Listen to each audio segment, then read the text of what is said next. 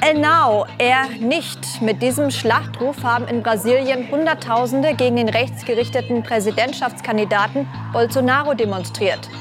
Zu den Protesten aufgerufen hatten vor allem Frauengruppen. Bolsonaro gilt als Favorit bei den ersten Wahlrunden am kommenden Sonntag. Der frühere Armeeoffizier hat unter anderem mit einer harten Haltung zur Verbrechensbekämpfung viele Anhänger gewonnen. Seine Gegner werfen ihm rassistische, frauenfeindliche und homophobe Äußerungen vor. Es ist eines von Söders Prestigeprojekten, das Luft- und Raumfahrtprogramm Bavaria One. 700 Millionen Euro gibt der Freistaat in den nächsten zehn Jahren dafür aus. Ein Tweet von Söder sorgte für reichlich Wirbel in den sozialen Medien. Der Ministerpräsident auf einer Bühne vor seinem eigenen Konterfei, das Ganze mit der Überschrift Bavaria One. Durch den Tweet haben fälschlicherweise viele geglaubt, es handle sich um das offizielle Logo des Weltraumprogramms. Nee, es zeigt doch, in welchem Zustand wir in Deutschland Politik diskutieren. Wir haben solche Herausforderungen vor uns und wenn manche Leute sich über ein Logo wundern, dann kann ich nur ehrlich sagen, ist auch klar, wie deren Zukunftskapazitäten aussehen.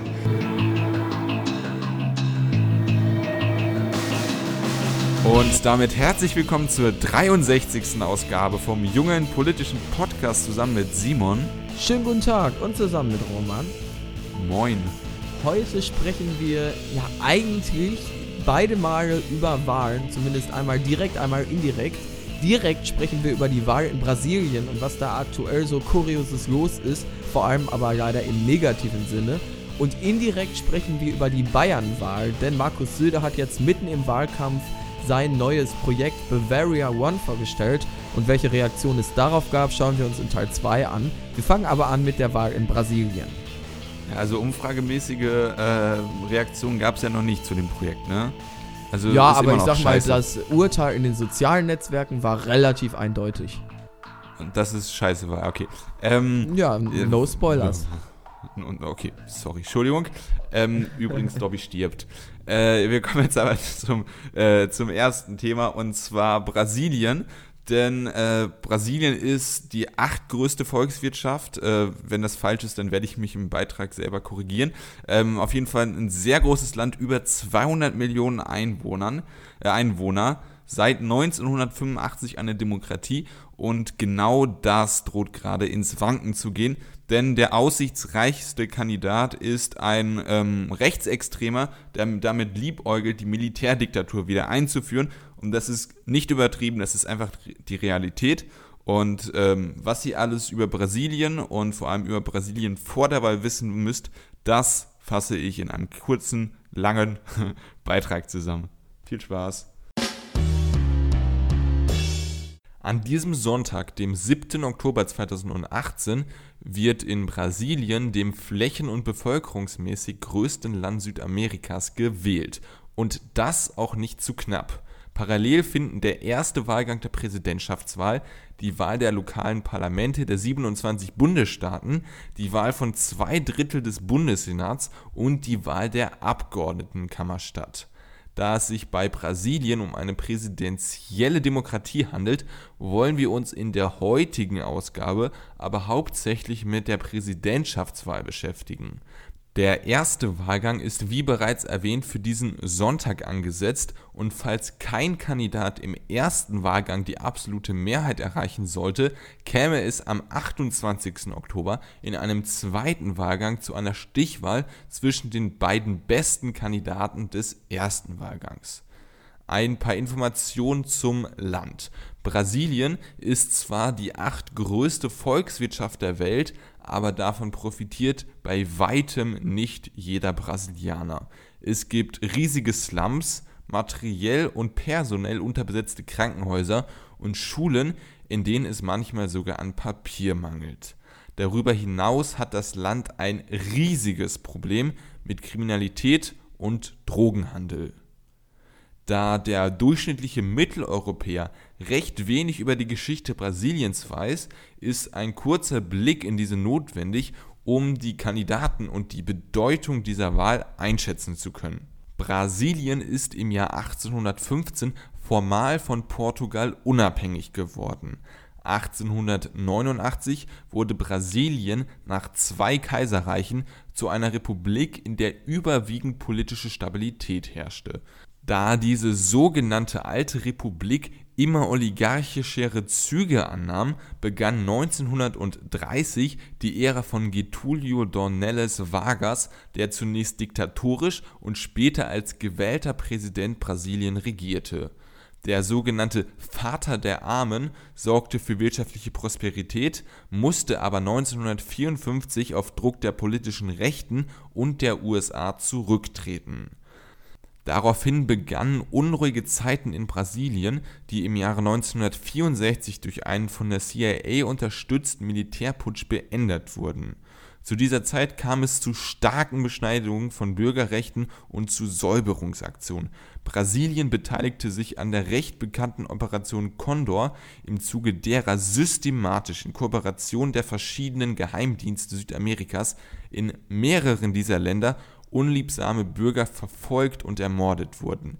In welchem Maße die USA diese Operation unterstützt hat, ist bis heute nicht vollkommen aufgeklärt diese Militärdiktatur endete 1985, als sie einer Demokratie wich, die bis heute gehalten hat. Allerdings hat das Land ein großes Problem, und zwar die Korruption. Von 2003 bis 2001 war Luiz Inácio Lula da Silva Präsident. Er sorgte zwar für wirtschaftlichen Aufschwung und setzte erfolgreiche Sozialprogramme um, heute sitzt er allerdings wegen Korruption im Gefängnis. Merkt euch übrigens den Namen Lula, er wird noch häufiger wichtig. Ihm folgte seine Favoritin Dilma Rousseff, gegen die während der Fußball-WM 2014 wegen der sozialen Missstände und der Korruption demonstriert worden ist. Sie wurde 2016 ihres Amtes enthoben. Dem aktuell regierenden liberal-konservativen Michael Themer wurde die Kandidatur zu der diesjährigen Wahl untersagt, weil er gegen Wahlgesetze verstoßen hat. Und damit kommen wir jetzt auch zur Präsidentschaftswahl, über die wir ja eigentlich sprechen wollen. Nach aktuellen Umfragen ist der vielversprechendste Kandidat der rechtsextreme Jair Bolsonaro, der während der Militärdiktatur Hauptmann in der Armee war. Er kommt auf ca. 30% im ersten Wahlgang. Bolsonaro vertritt offen sexistische, homophobe und rassistische Positionen. Hier zwei Beispiele. Erstens, im brasilianischen Playboy sagte er, dass es ihm lieber sei, wenn ein Kind bei einem Autounfall sterbe, als dass es sich als homosexuell herausstelle. Oder zweitens, während der Abstimmung zur Amtsenthebung von Rousseff huldigte er dem General, der während der Militärdiktatur das Folterzentrum leitete, in dem Rousseff gefoltert worden ist Bolsonaro hat angekündigt, mindestens die Hälfte seines Kabinetts mit Militärs zu besetzen. Sein Vizepräsidentenkandidat, Ex-General Antonio Hamilton Mauro, liebäugelt öffentlich mit einem Militärputsch, Zitat, wenn es das Land braucht. Zitat Ende. Auf Bolsonaro wurde am 6. September ein Attentat verübt. Aktuell ist sein Zustand stabil und er hat neulich das Krankenhaus verlassen. Auf dem zweiten Platz in den Umfragen liegt der Ex-Bürgermeister von Sao Paulo, Fernando Haddad von der Arbeiterpartei. Der linksintellektuelle Professor Haddad kandidiert anstelle von Ex-Präsident Lula, den ich ja schon erwähnt hatte, der aufgrund seiner Gefängnisstrafe nicht kandidieren darf. Als Lula noch offizieller Kandidat war, stand er in den Umfragen deutlich besser da und hätte die Wahl wahrscheinlich locker gewonnen. Haddad allerdings kommt in Umfragen auf etwa 23 Prozent. Simon und ich wollen in der heutigen Folge über die Bedeutung dieser Wahl für Brasilien sprechen und wir versuchen uns zu erklären, wie eine Demokratie auf solche Abwege gelangen kann.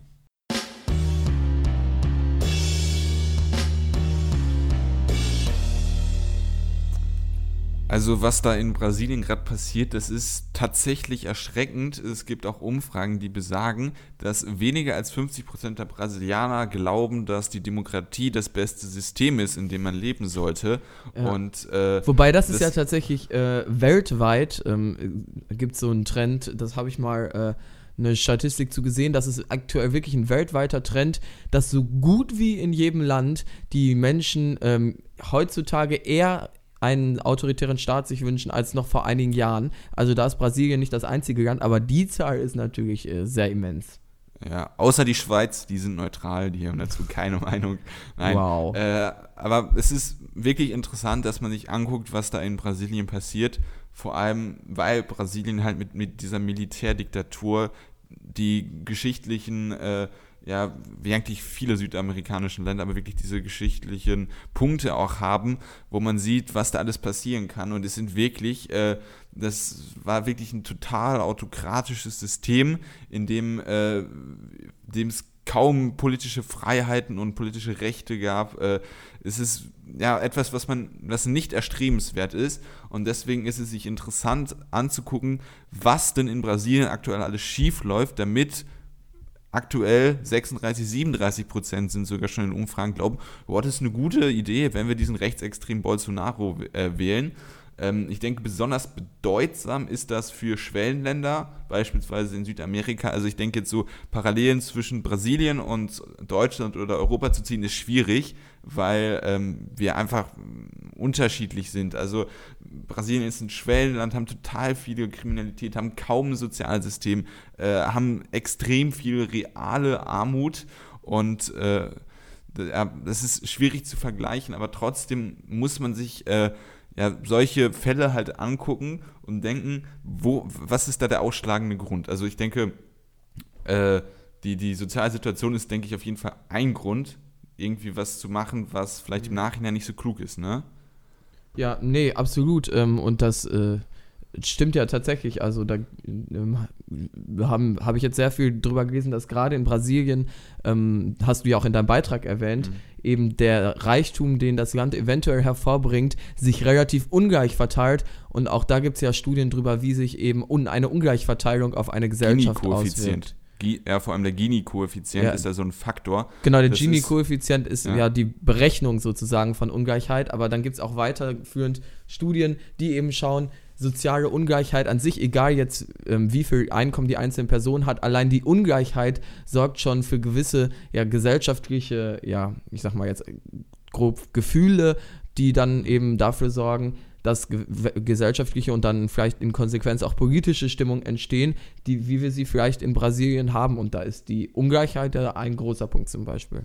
Ja, also das Bild, was man ja immer hat, sind dann die Superreichen, die mit ihren Helikoptern über die Slums äh, äh, von Rio de Janeiro fliegen. Mit das ihren ist, Jets. ja, oder das.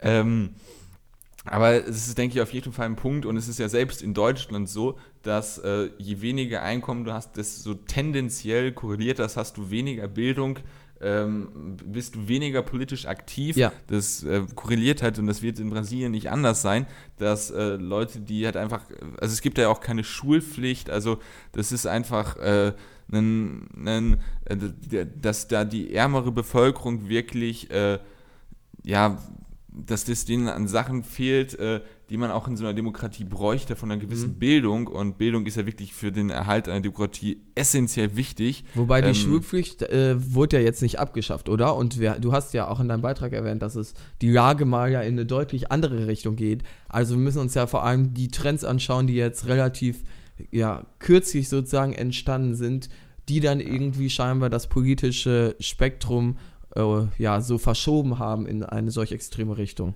Ja, also natürlich, Brasilien ist wirtschaftlich in der Rezession, das heißt, die haben wirklich ein Minuswachstum, das Bruttoinlandsprodukt wird geringer. Das war äh, speziell die Jahre äh, 2014, 2015 hat man das wirklich gesehen. Das war, also Wachstum des Bruttoinlandsprodukts war eine Zahl mit Minus, das hatten wir in ja. Deutschland, hatten wir schon mal, keine Ahnung, 2,8 vielleicht, aber äh, es ist wirklich sehr ungewöhnlich. Dann natürlich auch ähm, die, der ganze äh, Fall von der ehemaligen äh, äh, Präsidentin, ähm, ähm, ähm, ach, mir ist der Nachname jetzt entfallen.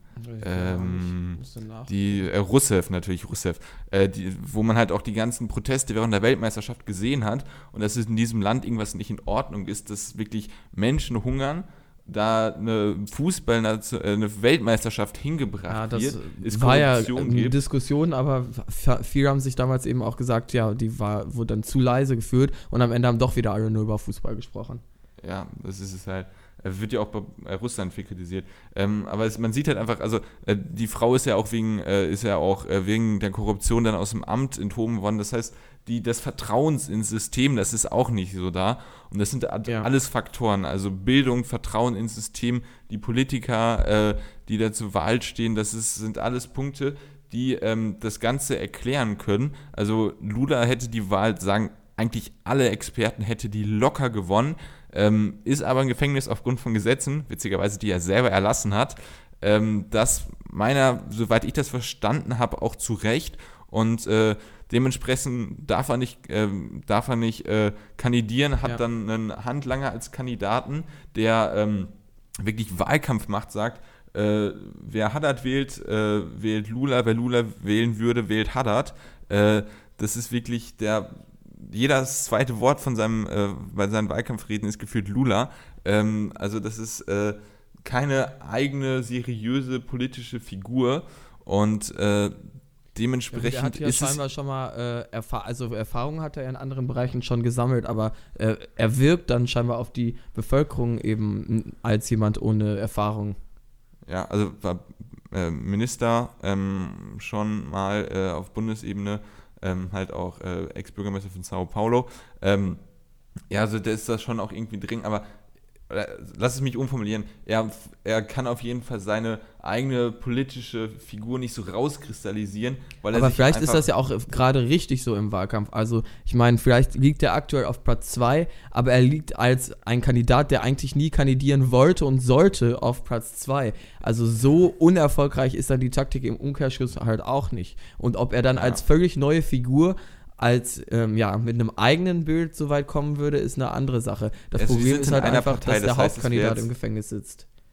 Ja, das, die sind in einer Partei, das heißt, es wäre jetzt kein äh, Sprung von, äh, von, von, von irgendwie, also sind jetzt ja, nicht so klar. große inhaltliche äh, Unterschiede. Er war ja auch Vizepräsidentschaftskandidat äh, von, von Lula. Ja. Ähm, Aber so wie du das, das beschreibst, äh, fokus, also verschweigt er ja dann gar nicht sozusagen eine Art Handlanger zu sein. Das ist sogar sein Wahlkampf äh, ja. seine Wahlkampfidee. Er, sein Wahlkampf er glaubt halt, dass er dadurch die besten Chancen hat, die Wahl zu gewinnen. Mhm. Und wir wissen nicht, was wäre, wenn er das anders machen würde. Aber man sieht halt einfach, dass es sehr wahrscheinlich ist, dass, ähm, äh, dass äh, hier der äh, äh, Bolsonaro, dass er äh, den ja, ersten Wahlgang für sich entscheiden kann. Wie das im zweiten Wahlgang ausgeht, das ist natürlich dann auch nochmal eine andere Frage. Also es gibt sehr viele Kandidaten, die so bei 4, 5 Prozent sind. Ähm, wo, wo die dann hingehen. Und da würde ich halt sagen, als jemand, der wirklich nur oberflächlich Wissen von brasilianischer Politik hat, aber meinem Menschenverstand her, entweder die wählen gar, gar nicht mehr oder sie gehen tendenziell, weil die anderen Kandidaten, das sind auch eher sozialdemokratische, auch äh, grüne Parteien, ähm, auch noch linkere Parteien, die gehen dann halt eher zu äh, Haddad und vielleicht ist es auch sein Plan, irgendwie dafür sorgen, dass Bolsonaro im ersten Wahlgang nicht die 50% holt. Also erster Wahl, es ist ein System wie in Frankreich. Man muss im ersten okay, Wahlgang ja. 50% holen, um äh, direkt äh, äh, Präsident zu werden ähm, dann Bolsonaro vielleicht mit 38 Prozent und dass er dann die Möglichkeiten hat, im zweiten Wahlgang das für sich zu entscheiden. Ähm, das könnte möglicherweise eine Taktik sein, ähm, wo ich persönlich auch darauf hoffe. Also er ist natürlich auch jetzt Mitglied von diesem System, was äh, stark danach scheint korrupt zu sein. Also wenn er jetzt äh, schon viele von dieser, von den äh, von der Partei da ähm, so kläglich gescheitert sind aufgrund von Korruption äh, aber er ist halt wirklich das geringere Übel im Vergleich zu Bolsonaro, der halt wirklich ein rechtsextremer Sympathisant einer Militärdiktatur ist und auch ein Ex-General äh, als Vizepräsidentenkandidaten hat. Also das ist äh, wirklich tricky und ich hoffe, dass Brasilien, äh, dass die Demokratie da stabil bleibt, weil das ist wirklich einer der Orte, wo man sagt, da ist die Gefahr, dass die Demokratie einstürzt, wirklich real. Also in Europa, ja. wir haben Probleme mit Populismus, aber das ist was ganz anderes, was da gerade in Brasilien passiert. Und da ist wirklich eine aktive Gefahr, dass die Demokratie einstürzt und das wäre sehr schlimm. Ja, logischerweise. Also Bolsonaro ähm, ist absolut rechtsextrem von allem, was du ja beschrieben hast, ist ja klar, mit der Militärdiktatur und so, das will man verhindern, aber er hat sich auch mal ähm, geäußert, dass er Hitler äh, vorbildlich ja. findet. Also ja. solche Aussagen kann man da aktuell im brasilianischen Wahlkampf treffen und damit dann mal locker eben auf Platz 1 liegen. Und das ist natürlich völlig erschreckend. Und da muss man sich dann halt wirklich fragen, wie ist es dazu gekommen. Und wir haben jetzt halt versucht, die wirtschaftliche Lage dafür verantwortlich zu machen, ähm, vor allem die soziale Ungleichheit dafür verantwortlich zu machen. Aber ähm, also, dass sie sich in einem solchen Kandidaten entlädt, das muss dann ja im Umkehrschluss heißen, dass die Menschen ihm als Führungsperson irgendwie was äh, zutrauen. Und das würde dann ja auch mit der ähm, Aussage von dir korrelieren, dass aktuell dort sich immer mehr Menschen ein autokratisches Regime vorstellen können und nicht mehr in die Demokratie vertrauen. Also dieses Bedürfnis nach einem starken Führer, weil eben im Land einiges schlecht läuft, lässt sich dann scheinbar in Brasilien relativ gut beobachten und dann ist es auch egal, ob diese starke Führungsperson ja völlig rechtsextrem ist, völlig absurde Gedanken hat das reicht den Menschen dann scheinbar. Mhm. Und man kann natürlich jetzt sagen, du hast gesagt, natürlich Vergleiche mit anderen europäischen Staaten sind vielleicht nicht angebracht, aber wir sehen nicht nur in Brasilien aktuell diese Bestrebungen wieder hin zu einer starken Führungspersönlichkeit. Ich würde auch die USA vergleichen und die Wahl von Donald Trump geht meiner Ansicht nach in eine ähnliche Richtung. Erdogan ja sowieso. Und da ist Brasilien nicht das erste Land, das sich in Richtung, ja, autokratisch anmutende Führungsperson auf den Weg macht. Ja, also, ähm, ja, ich denke, mit der Analyse hast du auf jeden Fall recht. Äh, vor allem, also ich denke, der wirtschaftliche Punkt ist auf jeden Fall äh, auch ein, ja, ein Grund dafür, weil Brasilien es halt auch gemerkt hat, wie es denn auch gut sein kann. Also wir haben ja von den BRIC-Staaten gesprochen, die Schwellenländer, die wirklich sich entwickeln und Brasilien hatte Wirtschaftswachstum. Der Lula hat dafür gesorgt, dass man besser investieren kann in dem Land, hat ähm, ein paar soziale äh, Programme ähm, ja, umgesetzt und das war wirklich, die waren auf einem guten Weg. Äh, und ja, jetzt ist es halt wieder genau das Gegenteil und dementsprechend ist der Enttäuschung. Ich denke, es ist halt einfach, es kommt so viel aufeinander. Also Korruption, Vertrauen ins System, die wirtschaftliche Lage, die Kriminalität, was irgendwie auch alles miteinander zu tun hat. Und das, denke ich, entlädt sich jetzt alles geballt ähm, mit so einer, ja, mit so einer blinden Protest ist vielleicht noch ein zu weiches Wort, äh, also irgendwie Protestwahl. Und äh, ich hoffe einfach äh, für Brasilien, dass ähm, Bolsonaro nicht der neue brasilianische Präsident wird. Ja. Ähm, aber damit könnten wir jetzt auch zum zweiten Thema kommen. Ja, ne? erstmal kann man natürlich jetzt sagen, ähm, wann wissen wir, ob Bolsonaro der äh, Präsident Stimmt. wird. Der erste Wahlgang ist jetzt die, direkt am 7. Oktober. Das heißt am Sonntag jetzt, wenn ihr den Podcast am Samstag also hört, direkt morgen. Aber Roman hat ja schon erklärt, das ist ein Wahl ähm, ja, System wie in Frankreich, was ich übrigens nebenbei gesagt auch für sehr sinnvoll halte, das mit den ersten und zweiten Wahlgängen, halte ich für eine mhm. demokratischere Lösung, als wir es aktuell haben. Und der zweite Wahlgang findet dann am 28. Oktober statt und erst ähm, dann wissen wir, wie die Wahl in Brasilien ausgegangen ist. Aber ja, wir können gern zum zweiten Thema kommen. Ja, gerne. Ja, okay, dann äh, leite ich das doch mal ein. und zwar habe ich ja vorhin schon gesagt, wir sprechen über Raumfahrt. Ähm, gegen den, warum Söder hat sein Programm Bavaria One vorgestellt. Ob da was hintersteckt und ähm, weil wir generell noch nicht über Weltraum gesprochen haben, wollen wir das jetzt machen und ja, was überhaupt das jetzt ist, welche Reaktionen es darauf gab und was tatsächlich dahinter steckt, jetzt in meinem Beitrag.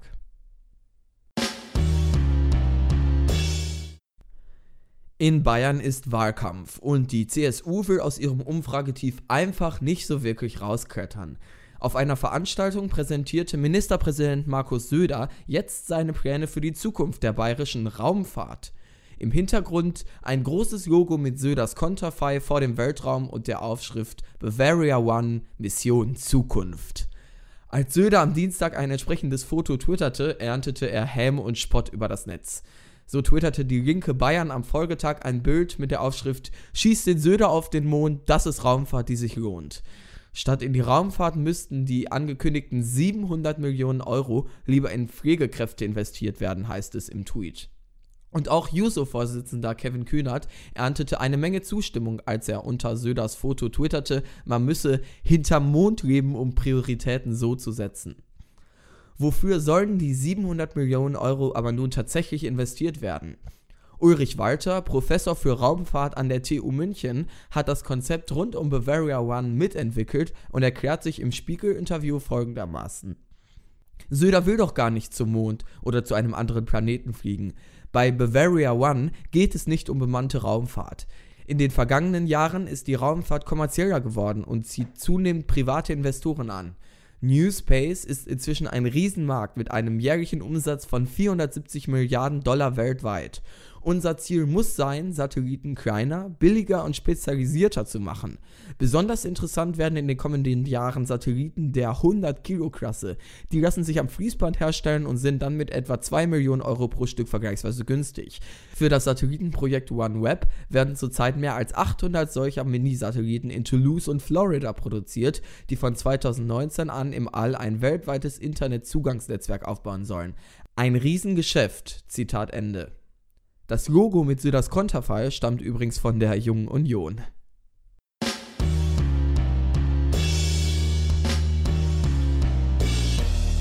Roman hat es ja leider am Anfang der Folge schon gespoilert, aber ich denke, ihr hättet eh alle damit rechnen können. Das Projekt Bavaria One von Markus Söder kam also gar nicht gut an in den sozialen Netzwerken. Vor allem, wie ich im Beitrag schon erzählt habe, dieses alberne Logo hat das Ganze natürlich nur noch absurder gestaltet. Roman, der gute alte Schwurf ins kalte Wasser. Schmurf.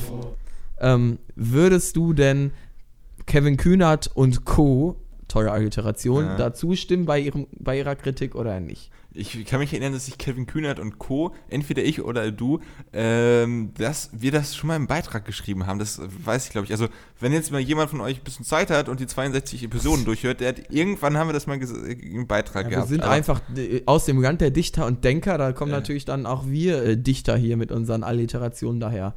Aber drück dich nicht vor der Frage. Was war die Frage? Ob du dich Kevin Kühnert und Co. anschließt.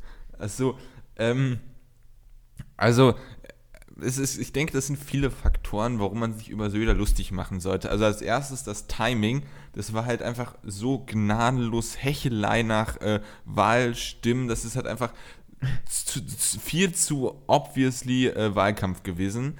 Äh, Punkt 1.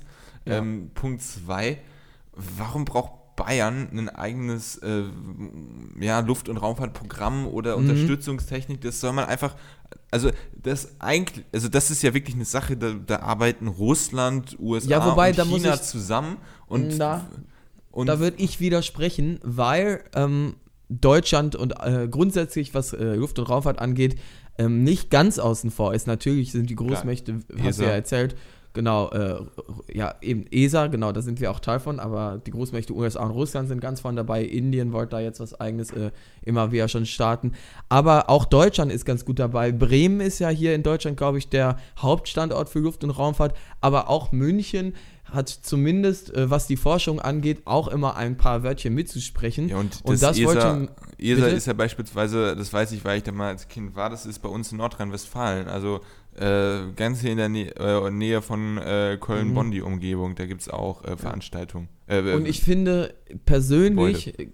Ja, ich finde persönlich diese Einstellung immer, wenn man mal Sachen macht, die nicht gerade den Pflegenotstand oder bekämpfen oder neue Wohnungen, ähm, Sozialwohnungen bauen, sondern auch mal irgendwas anderes politisch nur macht, für das man auch ein bisschen Geld ausgibt, dann immer diesen Reflex von, nein, wir brauchen aber Pflegekräfte und wir brauchen Sozialwohnungen, ist auch ein bisschen billig, muss ich ganz ehrlich sagen. Und die, der Grundgedanke, auch in die Zukunft, in Wissenschaft zu investieren, ähm, das halte ich grundsätzlich für gut. Inwiefern jetzt genau das, was da geplant wurde an Bavaria One, so viel ist da ja noch gar nicht draußen, tatsächlich sinnvoll ist, ist eine andere Frage. Ob es jetzt ausgerechnet 700 Millionen Euro sein müssen, ist eine andere Frage. Aber dieser ja, durchschaubare Schutzreflex dann äh, oder dieser durchschaubare Polemik- und Wahlkampfmethode ähm, ja. da von Kevin Kühnert dann immer wieder auf alle möglichen Notstände zu verweisen, finde ich ein bisschen böckig. Okay, ich muss ganz ehrlich sagen, ich habe nicht gewusst, dass du auf dem Punkt raus wolltest. Ich habe eigentlich allgemein über die Präsentation nachgedacht. Aber jetzt inhaltlich dazu mit dem äh, Punkt, ja, das Geld, das kann man auch woanders gebrauchen, ähm, äh, bin ich bei dir, äh, meinungstechnisch, weil ähm, als erstes es ist ja nicht einfach nur irgendwie also selbst wenn es nur Wissenschaft wäre, würde ich sagen, das ist auf jeden Fall, wir als Menschheit oder wir als Menschen ist halt das Besondere, dass wir uns Werkzeuge gebaut haben, dass wir wissensdurstig sind, dass wir alles verstehen und erforschen wollen. Das ist was Gutes und dafür sollte man auch Geld ausgeben und Wissenschaft ist was Wichtiges. Und wir erleben ja heute schon die, äh, die Vorteile von den Sachen, die man da gemacht hat. Also wenn ich jetzt hier auf mein äh, Handy gucke, weiß der genau, wo ich bin, dank GPS. Äh, man kann über dank Satelliten überall miteinander telefonieren. Ist, äh, weiß ich gar nicht, ob das was damit zu tun hat. Da gibt es eigentlich die Messe für, aber ich studiere auch keine Physik. Aber ähm, ja, auf jeden Fall ist es, ist es äh, real, ist es hilft, es hilft real. Ja. Und speziell jetzt auch was, wenn ich das richtig verstanden habe, was der Mann da in deinem Beitrag gesagt hat, ähm, mhm. entwickeln die damit ja beispielsweise auch äh, diese äh, Satelliten, die dann halt ja, genau. nur 2 Millionen kosten sollen. Und äh, das ist ja auch wirklich Satelliten, das ist etwas, was einem aktiv hilft, was man äh, für GPS beispielsweise braucht, für Navigation. Das hat sich ja komplett geändert für äh, militärische Sachen. Also das ist halt einfach, was effektiv ja, da ist und dementsprechend bin ich auch bei dir, dass man mhm. da auf jeden Fall finanziell was machen sollte. Größenordnungstechnisch kann man bestimmt drüber streiten, aber sind wir beide zu wenig Experten für, um das äh, einschätzen zu können. Ja, ähm, natürlich ist es auch richtig, also was Kevin Kühnert sagt, wenn im Umkehrschluss dann gar nichts eben für die Punkte getan wird oder das irgendwie eindeutig nicht ausreichend geschieht und wie da die Lage in Bayern ist, überblicke ich jetzt auch nicht zu 100 Prozent, aber grundsätzlich zu sagen, löst erstmal alle Probleme der Welt, damit ihr einen Blick in die Zukunft wagen dürft, finde ich eine fragwürdige Einstellung und das klingt natürlich dann so ein bisschen mit, auch wenn er das so nicht schreibt. Ja, also ja. das ist, ähm, also da denke ich vor allem, äh, also hast du recht, aber wenn es jetzt wirklich so wäre, dass man sagt, ja, wir möchten aus Grund von Prestige lieber das Geld dahin nehmen und deswegen ist es dann nicht, wie es beispielsweise in Russland ist, dass man da jetzt äh, Rentenreformen hat, äh, die der Bevölkerung nicht gut gefallen und wo die Leute jetzt ewig länger arbeiten müssen, um beispielsweise sowas wie unfassbar hohe Militärausgaben zu finanzieren. Wobei die Rentenreformen sich äh, ja Richtung Deutschlandniveau anpassen, also, aber ja. Ja, aber. Anderes ne? Thema. Ja, aber es, also dieses Grundprinzip, ne? Man, man mhm. muss irgendwie, man hat total viel Militärausgaben und muss die dann halt damit dann irgendwie refinanzieren.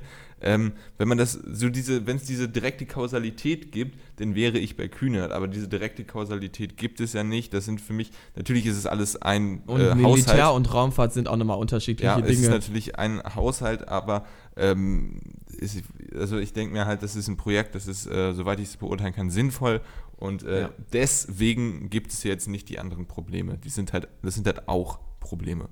Ja, ähm, ja, und ich finde auch Politik muss sich nicht immer nur um Probleme kümmern, wobei weiß ich jetzt nicht, ob ich die Aussage muss ich nochmal durchdenken, aber äh, ich, Investition in die Zukunft und nicht nur um Probleme, die jetzt gerade akut in der Gegenwart sind, sondern eventuell Probleme, die in der Zukunft entstehen könnten, zu verhindern. Das meinte ich eher, das ist ja auch Aufgabe von Politik und deshalb sollte man sich dem nicht grundsätzlich entgegenstellen. Und wir wollten ja jetzt im Zuge eben des Themas rund um Luft, Luft und Raumfahrt mal du auch über heute mit deinen, äh, Du hast es mit den Wortneuschöpfungen. Ja, ne? Ja ich bin voll dabei. was hast du gesagt anstatt äh, Schmiss, Schmiss, Schmeiß? Schmiss ins kalte Wasser? Was hast du ja, gesagt? Ja, ich wollte Schm Schmiss und Wurf habe ich vermisst, äh, vermischt. Ja, ja, ich bin nicht So sind auch die Smurfs entstanden, die Schlümpfe, by the way. Ja, ich bin, äh, genau, ich bin der Wortschöpfer da. Das ist ja. absolut korrekt, ja. Jetzt hast du mich in meiner wunderschönen Überleitung hier diskreditiert. Ich wollte gerade zum ethischen Aspekt äh, hinleiten, was jetzt, wenn man noch viel weiter in die Zukunft schaut als Markus Söder mit Bavaria One, eventuell geschehen könnte. Und zwar die Besiedlung von anderen Planeten. Die Besiedlung des Mondes ist ja also nicht wirklich passiert. Der wurde zwar betreten und da wurde auch eine amerikanische ja, Flagge Nazis, aufgestellt. Oder? Das sind doch die Nazis. Stimmt, die Nazis Mond, haben den Mond besiedelt, so, Entschuldigung. Okay, okay. Aber ich sag mal, in die offizielle Meinung, äh, die uns da allen immer verkauft wird von der BRD GmbH, die sagt ja, dass der Mond noch nicht wirklich besiedelt wurde, aber da waren schon Menschen auf dem Mond und die haben halt auch direkt eine USA-Flagge draufgestellt und keine Flagge unseres Planeten. Du kommst so mit den Verschwörungstheorien, ne? Mann auf dem Mond, da können wir jetzt auch wirklich, wenn wir jetzt Verschwörungstheorien Stimmt, die Flagge, dabei hätten, ne? die, hat, die Flagge, die hat ja geweht im Wind und dabei gibt es keinen ja. Wind. Ja, man hat das ist alles gefälscht. Schattenfehler gesehen. Ja, aber ich, es, das war jetzt das Und vierte Luftblasen, Mal, weil die das alles unter Wasser aufgenommen haben. Ja, das war jetzt das vierte Mal, dass ich da einfach reingegrätscht habe. Aber was Simon sagen wollte, meinetwegen nicht geklappt hat, wir wollen jetzt äh, uns die ethische Seite von der äh, Raumfahrt. ich bin immer noch nicht am Ende des Satzes angekommen. Völlig richtig. Herzlichen Dank. Ja, willst du oder soll ich? Weil ich meine. Nein, jetzt, ich bin beleidigt jetzt. Okay, dann mach, bitteschön. Nein, nicht. Ach, okay, du bist eine beleidigte Leberwurst, das heißt, ich muss es jetzt machen. Okay. Also, genau. wir wollen uns den ethischen äh, Aspekt angucken. Was Roman übrigens. Mhm. da, du, ja, gut. da hätte jetzt ein Witz kommen müssen. Äh, also, wir wollen uns die ethische Seite angucken. Und zwar, ähm, inwieweit, da ja, gab es ja auch ein Interview jetzt, äh, bei irgendeiner Zeitung, ich weiß nicht mehr welche, äh, mit einem Airbus-Chef, glaube ich, der gesagt hat, ich weiß nicht, inwie, äh, oder ich kann nicht verstehen, warum Menschen denken, dass es unethisch sei, wenn man beispielsweise Rohstoffe von anderen Planeten äh, holen sollte. Und da denkt man natürlich sofort an Avatar, Rohstoffe holen. Ähm, wie wird man, falls es sowas wie andere Lebensformen gibt, wie würde man damit umgehen? Wie weit ist es okay, dass man Boah. andere Planeten sozusagen rohstoffmäßig ausnutzt? Und das wird jetzt natürlich ein Riesending. Ja. ja. Aber also zum Rohstoffpunkt muss ich sagen, komme ich jetzt allererstens mal, ich meine, wenn auf Dauer die ähm, menschliche Rasse, sage ich mal, überleben möchte, dann muss sie sich irgendwann, äh, muss sie eine intergalaktische Spezies werden, denn irgendwann ist es mit unserem Sonnensystem hier vorbei. Und ich meine grundsätzlich, dass wir uns an den Rohstoffen von anderen Planeten bedienen, solange das keine anderen Lebensformen dort irgendwie negativ ähm, ja, affected, gibt es ein deutsches Wort für betrifft, ja. beeinflusst, herzlichen Dank, ähm, dann, solange sehe ich doch grundsätzlich kein Problem. Wir sollten natürlich nicht die Fehler nochmal machen, die wir schon gemacht haben. Und zwar auch die Planeten dann aufs, äh, ja, so zerstören, wie wir es gerade mit unserer Erde machen, sondern eben da aus den Fehlern lernen. Wie man mit anderen Spezies umgeht, da würde ich jetzt erstmal grundsätzlich sagen, natürlich möglichst friedlich. Ähm, wir aber, ich sag mal, jetzt, man kann auch vielleicht sogar die äh, vielleicht vegane Sicht sagen, einnehmen und sagen, ja, wir haben doch schon andere Spezies und zwar auch hier auf unserem Planeten und die äh, töten wir industriell. Das kann man auch hinterfragen, bevor man sich jetzt solche Fragen stellt. Ja, ich, ich wollte gerade einen, äh, einen äh, Star Wars-Witz machen, aber ich schaff's nicht. Ähm, aber du hast mit deinem Punkt auf jeden Fall, äh, hast du recht. Also wenn's, äh, wenn es da irgendwie Lebewesen gibt, dann äh, wir sind ja auf so einer hypothetischen Ebene, das ist unfassbar, ne? Ja, äh, Wenn es da Lebewesen gibt, natürlich äh, muss man sich, also ich denke, man muss gucken, inwieweit äh, das intelligentes Leben ist, weil wenn es nicht intelligentes Leben ist, dann kann ich mit diesen, meiner Meinung nach, mit diesen Lebewesen so umgehen, wie ich mit Tieren umgehen würde. Wenn das halt von der Lebens... Tiere sind ja intelligentes Leben. Also viele Tiere sind intelligent. Also was ich mit intelligentes Leben meine, ist sowas wie ich. Äh, nein, Scherz. Äh, sowas wie, äh, äh, sowas wie, äh, wie die Menschen du meinst halt, ne? Im Prinzip Menschen, aber warum ziehst ja. du die Grenze ausgerechnet zwischen den Tieren und den Menschen? weil ich aktiv weiß, wie ich, ich habe einen Unterschied, wie ich mit Menschen und wie ich mit Tieren umgehe. Ja, aber warum, also du gehst du unterschiedlich mit einem Schwein um, äh, im Gegensatz zu einem Vogel, im Gegensatz zu einer Spinne zum Beispiel? also einem, warum ich, aber du, ich gehe mit einem Regenwurm, geht jeder, oder mit einer Fliege geht man anders um als äh, mit einer okay. Kuh. Da musst du dich aber jetzt näher erläutern, was du meinst, wie wenn ich mit Tieren umgehe. Das ist dann natürlich ein bisschen äh, unkonkret. Ja, also, also Industrielle also, Schlachtung zum Beispiel? Ja, also Thema Veganismus, Vegetarismus, das hatten wir eigentlich, denke ich, schon äh, häufig genug gesagt. Und ich denke, ja, okay. also Tiere können schon Schmerz fühlen, natürlich. Aber ähm, es ist für mich halt, ähm, ein Menschenleben ist mehr wert als generell, komplett generell, wenn es jetzt nicht mein eigener Hund ist, als ein Tierleben, weil das ist dann ein emotionaler Punkt. Ähm, ja. Aber ne, da hatten wir die Diskussion auch schon mal, ne? Wenn ja. man die Wahl hat, ein ja Mensch recht, oder zehn Schweine. Ja klar, und das ist halt für mich so dieser Unterschied. Also Mensch ist halt einfach von, von der, von der von der Form des intelligenten Lebens was anderes als ein Schwein, aber ein Schwein ist auch was anderes als ein Regenwurm. Ja. Aber ich, du machst es, da bin ich mir ziemlich sicher, äh, den Wert, wie du, äh, den du einem Lebewesen zurechnest, nicht nur an der Intelligenz fest, sonst würdest du geistig komplett behinderte Menschen ja auch problemlos töten können.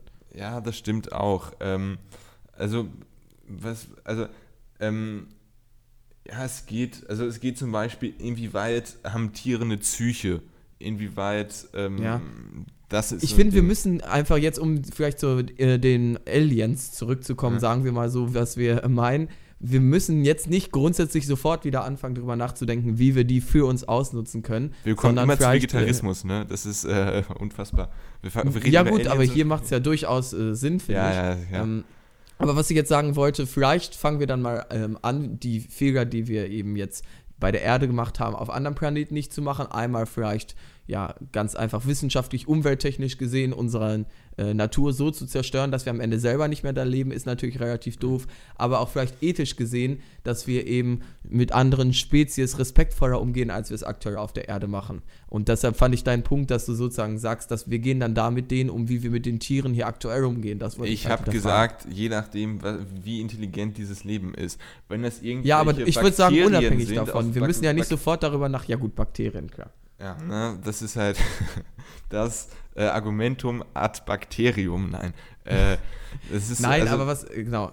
Ja, es geht halt, also natürlich, ähm, wir als Menschen haben eine Ethik und das muss man dann halt auch äh, auf diese Ebene übertragen.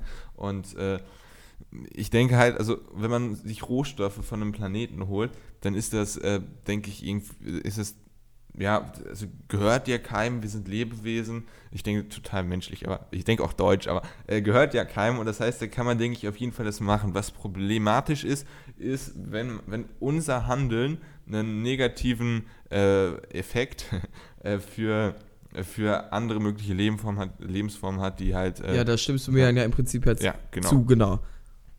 Aber es Ja, ist. also das einzige Punkt, um jetzt das, was von gerade eben zu beenden, was ich ansprechen wollte, ist halt, wenn wir eine andere Alien-Spezies entdecken und die sich ungefähr auf dem Niveau von Schwein bewegt, müssen wir nicht direkt anfangen, wie wir das Fleisch am kostbarsten verwerten, sondern vielleicht auch mit diesen äh, Lebewesen respektvoll umgehen, vielleicht, wenn sie auch nicht unseren Gegenstand hätten. ja, ja, also ich. Und so kommt man von Markus Söder zu Weltraumschwein. Ja, unfassbar, ey. Also, aber CSU, ne, äh, Flugtaxis, die haben es ja so ein bisschen was mit dem Space. Ähm, Und Wie um den von dir gefällten Star Wars Gag zu bringen, ich wollte auch einen Star Wars Witz machen, aber mir fehlte die Macht von daher. ähm, Danke für das Grünzirpen, das du jetzt gerade im Hintergrund ein- reingeschnitten hast. bitteschön. ähm, ja, also ich denke, also ich denke, Star Wars ist dahin gesehen ja eigentlich so das neue Nietzsche, wenn es darum geht, äh, sich anzugucken, wie man mit außerirdischen Lebensformen umgeht. Nein, natürlich nicht, ist Quatsch. Also es Der ist halt, Fairness halber war jetzt auch da gerade hoffentlich ein Grünzirpen zu hören. ja, äh, Immer schön in der Folge schon Aufgaben für den Schnitt für Roman geben, damit er einen das möglichst langen Abend nur hat. du, ne? Das ist äh, so das macht aber auch richtig Spaß. Kann ich mir vorstellen. Ja, Ja. aber wir können es vielleicht das mal zusammenfassen, weil Ja. ich, ich habe gerade wirklich das Gefühl, als ob irgendwie so ein zerbrochener Teller vor mir läge, den wir jetzt nochmal so zusammen äh, vom Teller Ja, wir haben tatsächlich sehr viel über sehr verschiedene Themen Ja. so hin und her gesprochen, das stimmt, ja. So, ja, wir, ja, wir waren bei Söder und dann bei Weltraumschrein, das äh, Schwein, das hast du schon ganz gut Ja, gesagt. wobei, ist der Unterschied, ist das so ein weiter Weg jetzt? Nee. Ähm, frag mal seine Frau. ähm, aber die, Oh! Ähm, hat er überhaupt eine Frau? Ja, ne? Das weiß ich doch nicht. Aber Ja, gut, als aber dann guter kann- Christ, Ja, das stimmt. Ähm, ja, aber was ich, Wikipedia schafft Abhilfe.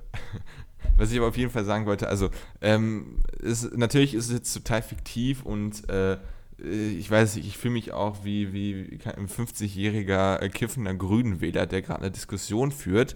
Ähm, aber ist, ich denke halt, wenn man es mal so zusammenfassen will, ist als erstes Wissenschaft, also das ist der erste Punkt, den wir hatten, Wissenschaft ist wichtig, auch in Sachen äh, Weltall wenn man irgendwie dann äh, mal Ressourcen, und das wird wahrscheinlich auch, wenn wir jetzt nicht irgendwie alle morgen sterben, wird das auch irgendwann passieren, dass wir die Ressourcen von anderen Planeten brauchen, ist es, denke ich, auch vollkommen vertretbar, weil es ist ja jetzt, wie, es ist ja jetzt nicht irgendwie nur, also wir können ja die Ressourcen hier in der Erde nehmen, warum dann halt nicht auch von anderen Planeten, wie weit es überhaupt realisierbar ist, äh, das weiß ich halt nicht.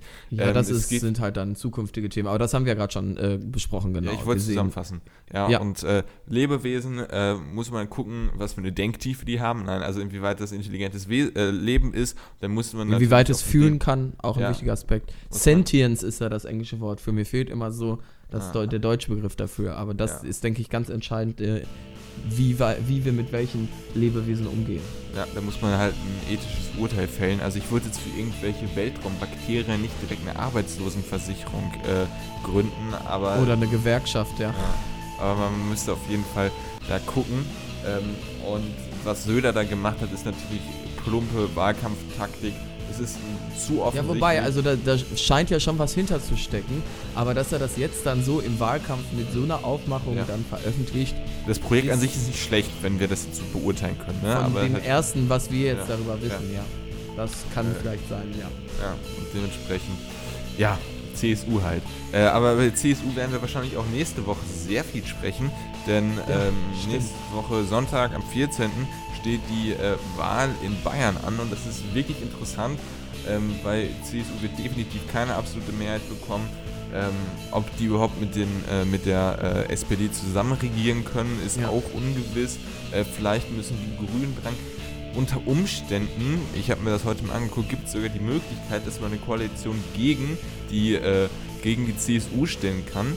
Nämlich, äh, Ohne AfD. ja, nämlich, wenn die Linke nicht reinkommt, dann äh, gibt es aktuell, ist es gar nicht unwahrscheinlich die Möglichkeit, dass man die Freien Wähler, die Grünen, die SPD und die FDP, Ja, die vier aber die Parteien- Freien Wähler und die Grünen ist für Ja. Freie Wähler ist eine konservative Partei, ja, aber wir haben ja auch Richtung AfD schon. Aber wir haben auch über Schwarz-Grün gesprochen und äh, Ja, aber auch Schwarz-Grün äh, halte ich für völlig unrealistisch. Aber das wird dann Thema der nächsten Folge oder vielleicht übernächsten Folge, bin ich gerade am Nachdenken. Vielleicht macht es ja auch Sinn, die Ergebnisse abzuwarten. Das diskutieren wir aber dann.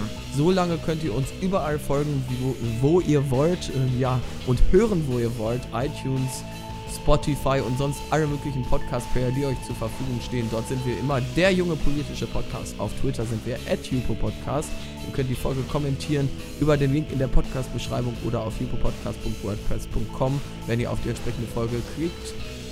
Ja, also ne, es fehlt noch was und zwar äh, die, die, äh, Art, die Art und Weise der Woche, wie man den Podcast hören kann. Und das ist mein ganz klarer Favorit, dass man die Folge downloadet und sich auf eine Kassette spielt und das dann auch im alten, schönen Kas äh, äh, Kassettenspieler dann zu Genüge führen kann. Das ist meine Hörart, äh, Hörart und Weise der Woche. Pro-Tipp von Roman. Ja. Könnt ihr in der nächsten Folge ausprobieren. Bis dahin. Tschüss, Gen. Ciao.